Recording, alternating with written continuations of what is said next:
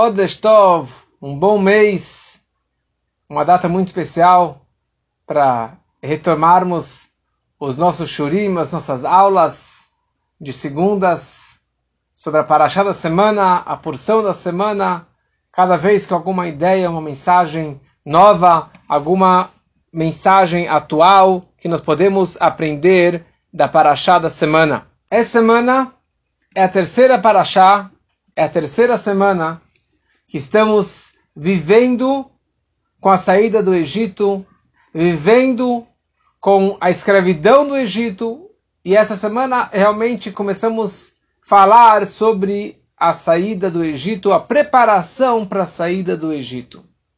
Apesar que não estamos agora em Pesach, mas seguindo a, a leitura semanal da Torá, a Torá descreve a história do Cordeiro Pascal a história do Korban Pesach.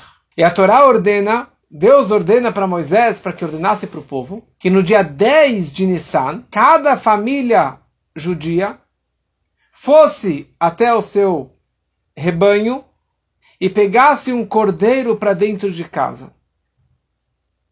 Que no dia 10 eles levassem para casa um cordeiro por família e levassem para dentro da casa e ali ficaria no dia 10, 11, 12, 13, 14 de Nissan.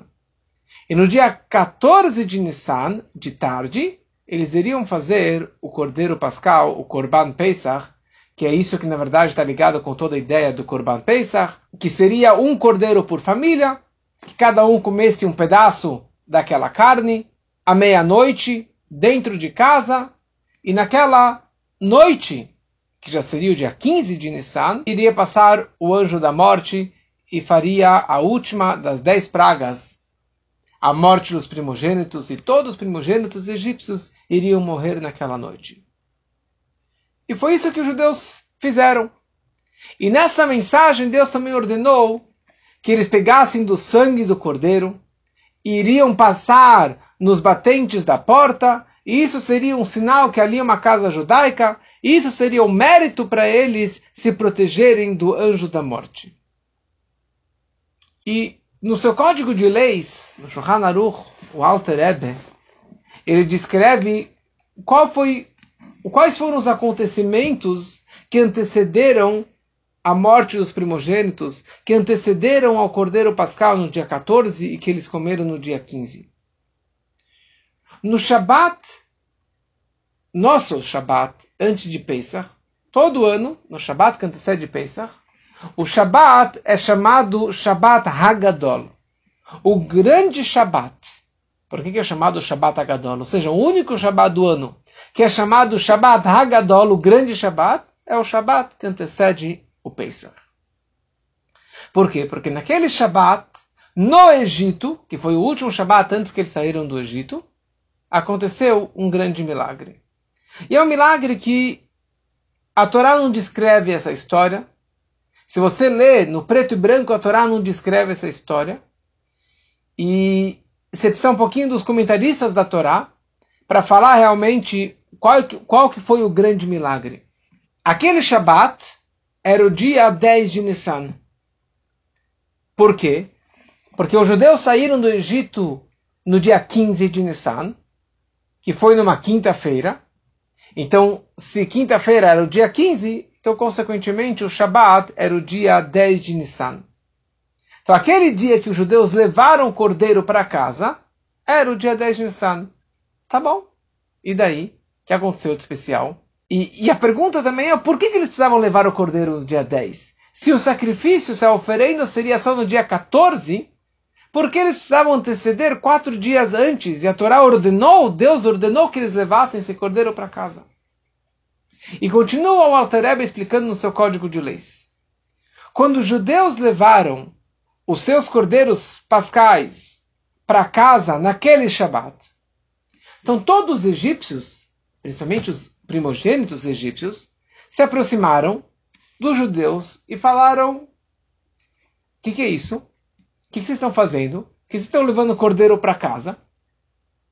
Ele falou: Olha, isso aqui é um Zeva Pesach Lashem. É uma oferenda para Deus. que nós vamos matar os primogênitos, é, porque Deus vai matar os primogênitos egípcios.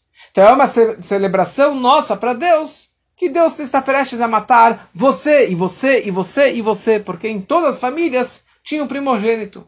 E se não haveria um primogênito, o mais velho era o primogênito. E de cada mulher, de cada casamento, era um primogênito. Então os primogênitos egípcios ficaram desesperados. Eles foram em direção aos seus pais. E eles foram em direção ao faraó.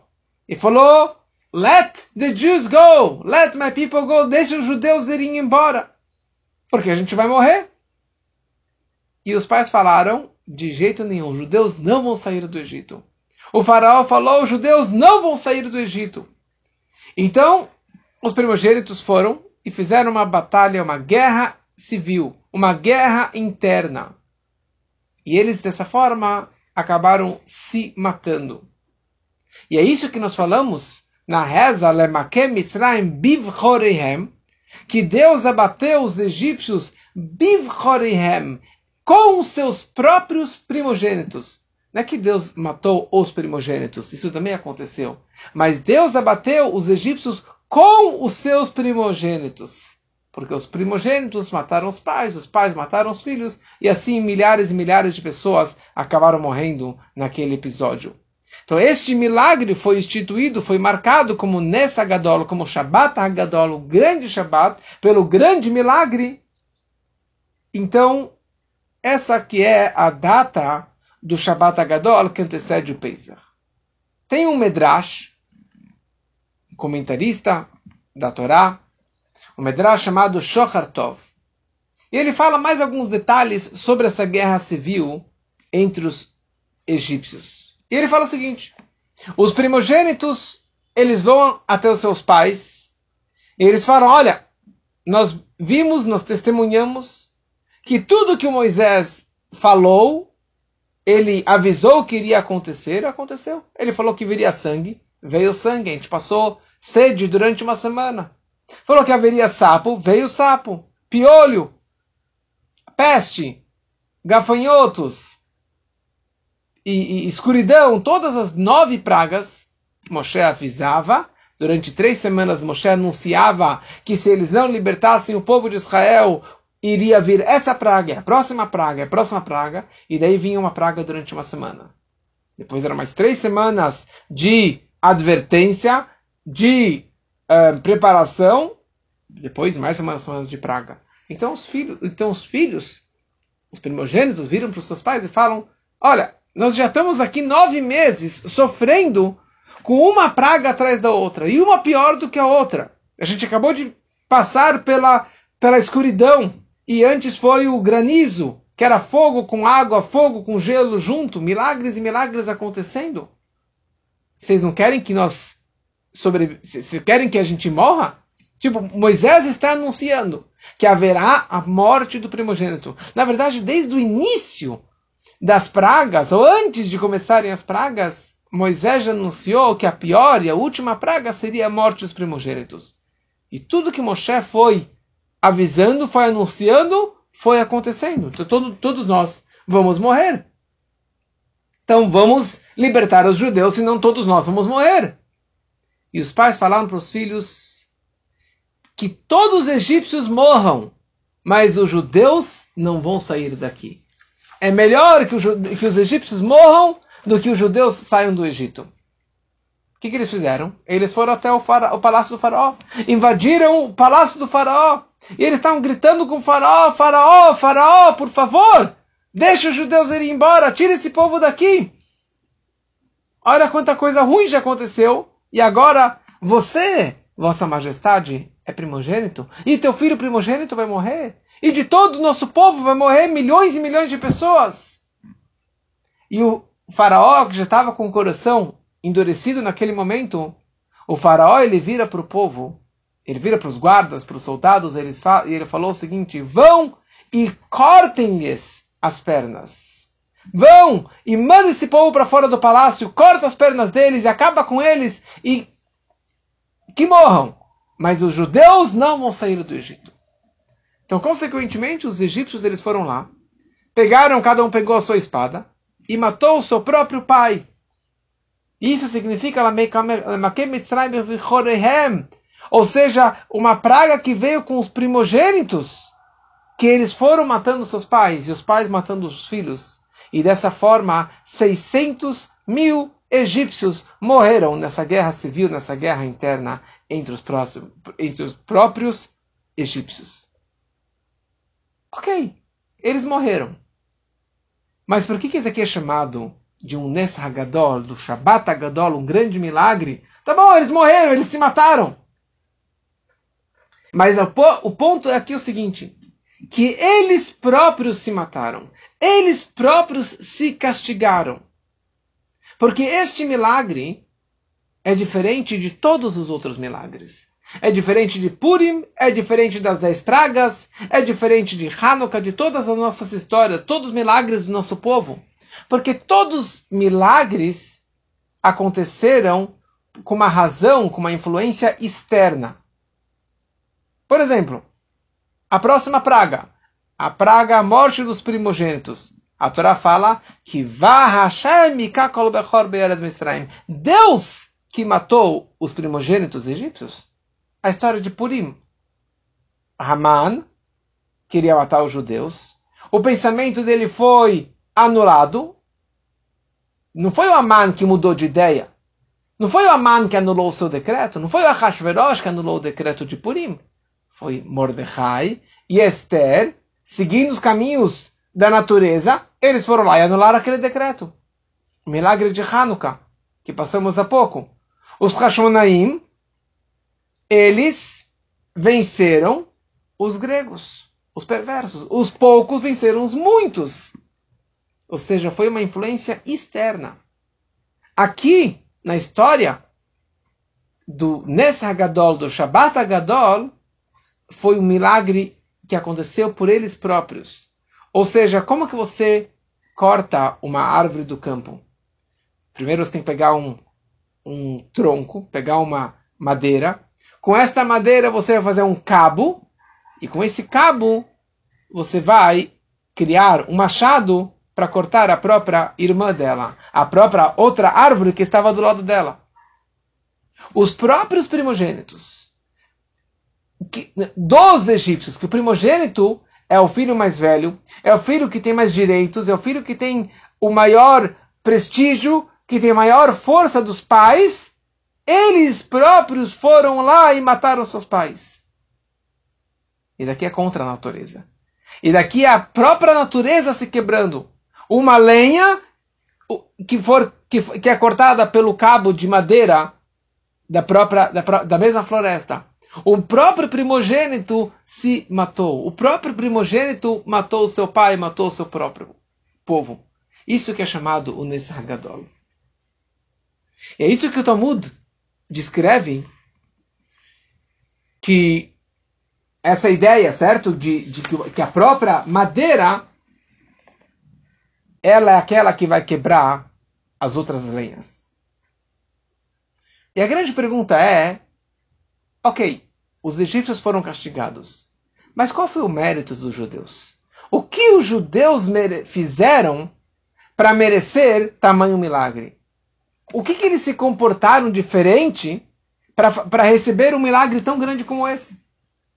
Ou seja, em outras palavras, os judeus poderiam sair do Egito e os egípcios continuassem vivos. Por que eles precisavam se matar, ter uma guerra civil, matar 600 mil egípcios para que os judeus, interessante, 600 mil judeus também saíssem do Egito. Mas o sistema no povo de Israel sempre foi e sempre é que o mundo é um espelho. Da forma que você se comporta, assim que você vai receber de volta.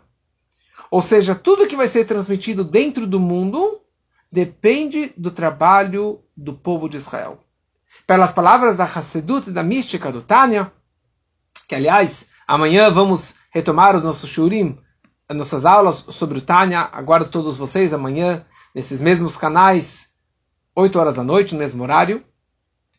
Ele explica lá que existe um conceito que é chamado Itaruta deletata e Itaruta deleila. Um despertar de baixo ele acaba despertando um despertar de cima. No momento que eu fizer o meu melhor, vai vir também uma luz de cima pelo meu trabalho.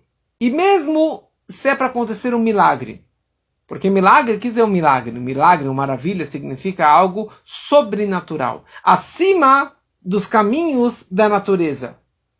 Ou seja, o milagre é algo que está totalmente além da minha capacidade ou do meu trabalho. Se eu, se eu trabalhar muito, eu vou ganhar um milagre. Não funciona assim. O milagre é algo que vem do além, algo que vem de cima, que vem do sobrenatural, que vem de Deus.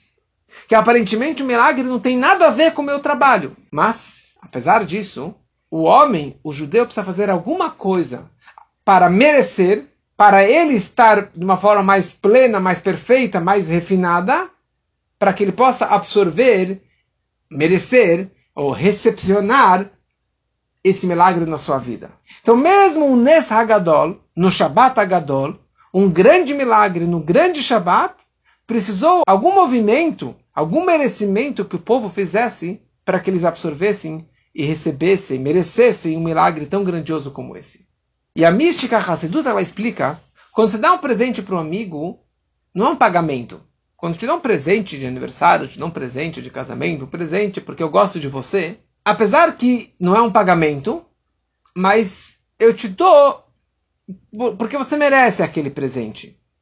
Tem alguma razão que eu estou te dando aquele presente.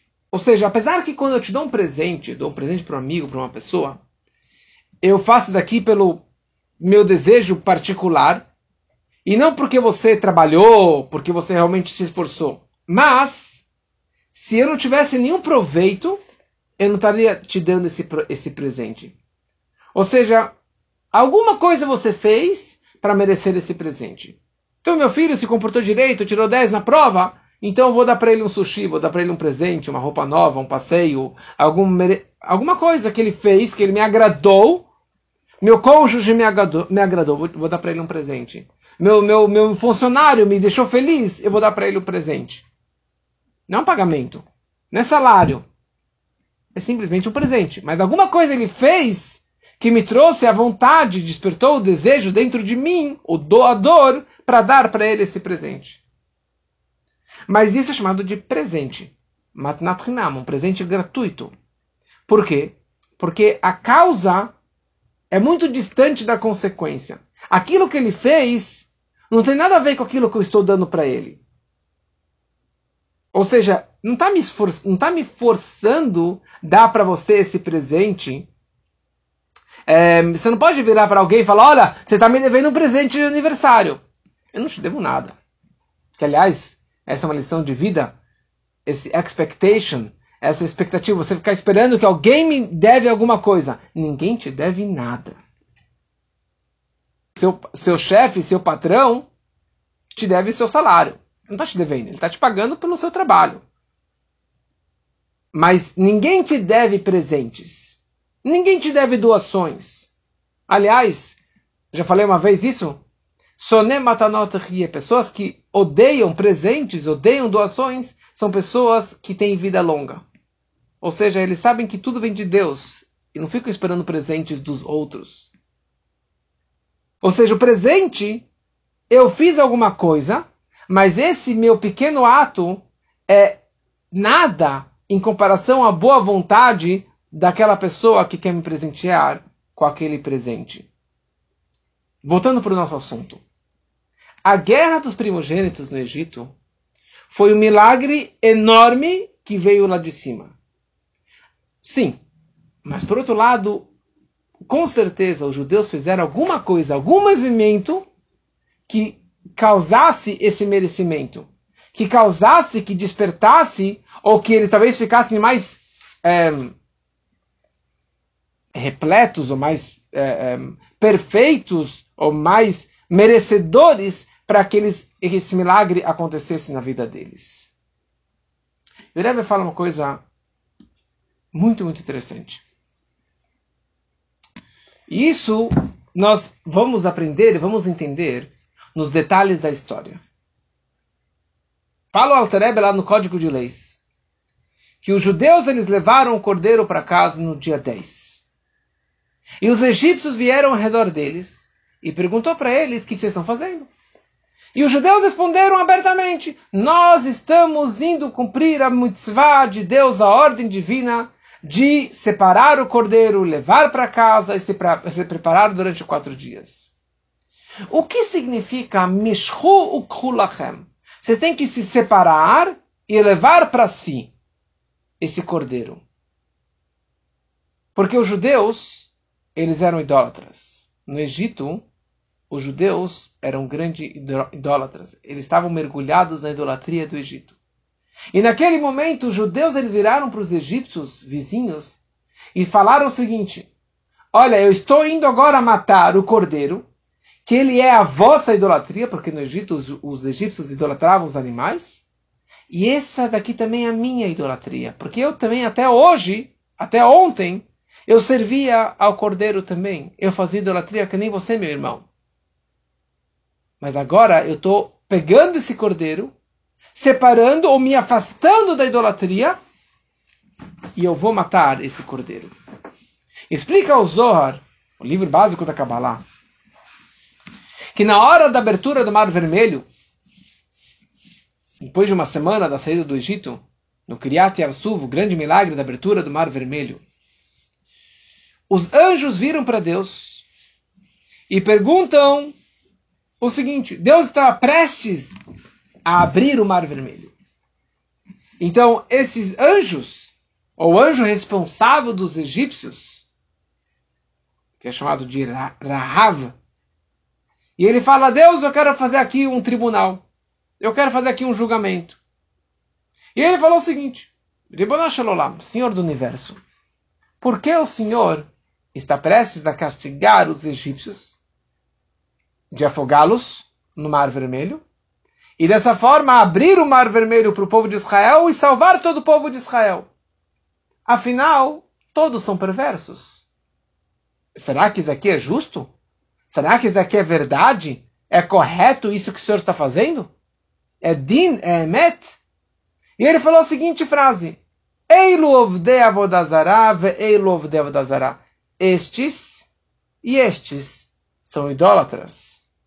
Estes e estes estavam mergulhados em relações sexuais proibidas. Estes, estes são assassinos. Não somente os egípcios eram assassinos, mas os judeus também eram assassinos. E o Midrash ele fala o seguinte: que a mitzvah do Korban Pesach, o preceito de trazer o cordeiro pascal, foi dado para o povo de Israel como uma preparação para sair do Egito. Qual que era a preparação aqui? Porque o cordeiro era a grande idolatria dos egípcios, mas infelizmente muitos e muitos dos egípcios, dos judeus no Egito, também foram influenciados pela vizinhança de 210 anos, todos os egípcios fazendo idolatria. Então muitos judeus acabaram também mergulhando e frequentando os templos idólatras e fazendo idolatria e assim por diante.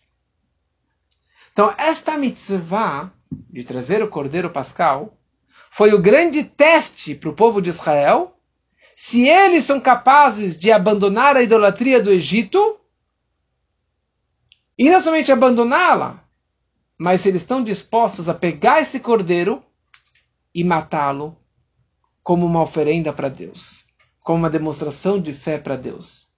Então, quando que Deus falou para eles prepararem, separarem o Cordeiro Pascal do dia 10 até dia 14, foram quatro dias que eles precisavam mastigar e digerir essa ideia dentro de si. Será que eu realmente acredito em Deus? Será que realmente eu estou disposto a abandonar a minha idolatria e mergulhar e viajar com Moshe Rabbeinu e receber a Torá dos Dez Mandamentos de Deus no Monte Sinai que o primeiro mandamento é acreditar só em um Deus. E o segundo mandamento é não ter idolatria, não ter deuses, não ter nada fora Deus, Hashem Echad. E isso que na verdade foi a grande surpresa para os egípcios. Os judeus eles levaram essa, esse, essa ovelha, esse cordeiro, para dentro de casa. Amarraram na cabeceira da cama. E daí os egípcios perguntaram, mas é, o que, que é isso? Falou, vou matar esse cordeiro. Porque Deus me ordenou. E eu vou fazer daqui como uma oferenda para Deus. Porque amanhã você, egípcio, vai morrer. Você, primogênito, vai morrer amanhã. E os egípcios assistiram isso e eles estavam totalmente impotentes e ficaram boquiabertos. E daí foram lá e fizeram aquela guerra interna. Fala um grande legislador, o Bar, Rabioel Sirkish, do século XVI. Ele fala o seguinte: é sabido que os judeus eles sempre comeram carne. Os sempre comeram carne. Como que Moshe o tempo todo falou para Faraó: Betzoneinu bivkareinu nelech, nós vamos sair daqui com o nosso gado, com o nosso rebanho. Todo mundo sabia que os judeus tinham gado e rebanho e milhares de cabeças de gado. E isso a Torá também já descreve lá para trás, desde a história do Yosef com os irmãos, quando os irmãos desceram para o Egito. Por que, que os judeus foram morar em Goshen? Porque o Yaakov e os doze irmãos, todos foram morar lá. É, na cidade de Goshen. E o argumento que Yosef falou para o faraó, lá para trás, duzentos e pouco, eh, quase duzentos anos atrás, ele falou, os egípcios não comem carne. É nojento para eles verem alguém comendo carne, porque para eles é Deus. E então eles não comem carne. Então os judeus morariam lá em Goshen, porque os judeus comem carne. Então sempre foi conhecido, durante esses 210 anos que os judeus estavam lá no Egito, que os judeus adoram um bom churrasquinho. Então qual a grande novidade desse Shabbat Agadol? Que os judeus eles foram lá e falaram, vamos comer carne. E, e, cada um fez um cordeirinho, um cordeiro na sua própria casa, que era lá em Goshen. Então qual foi o grande milagre? Qual que foi o grande movimento que os judeus fizeram nesta, nesta data, neste Shabbat? Eles sempre fizeram um churrasquinho gostoso. Então o Rebbe explica o seguinte: falar que eles querem comer carne, ou comer carne em casa, na sua varanda, é uma coisa. Mas nesse Shabat, nesta data, os judeus não tiveram vergonha e não ficaram escondidos de ninguém.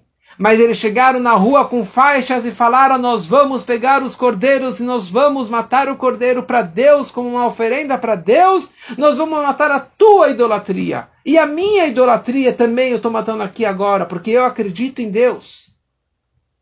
Então a maior ênfase não é que eu estou matando a tua idolatria, eu estou matando a minha idolatria também. É que nem talvez você fosse na Avenida Paulista e pegasse uma, uma, uma pilha de, de estátuas ou de crucifixos e fizesse uma fogueira em público. Você precisa ter muita coragem.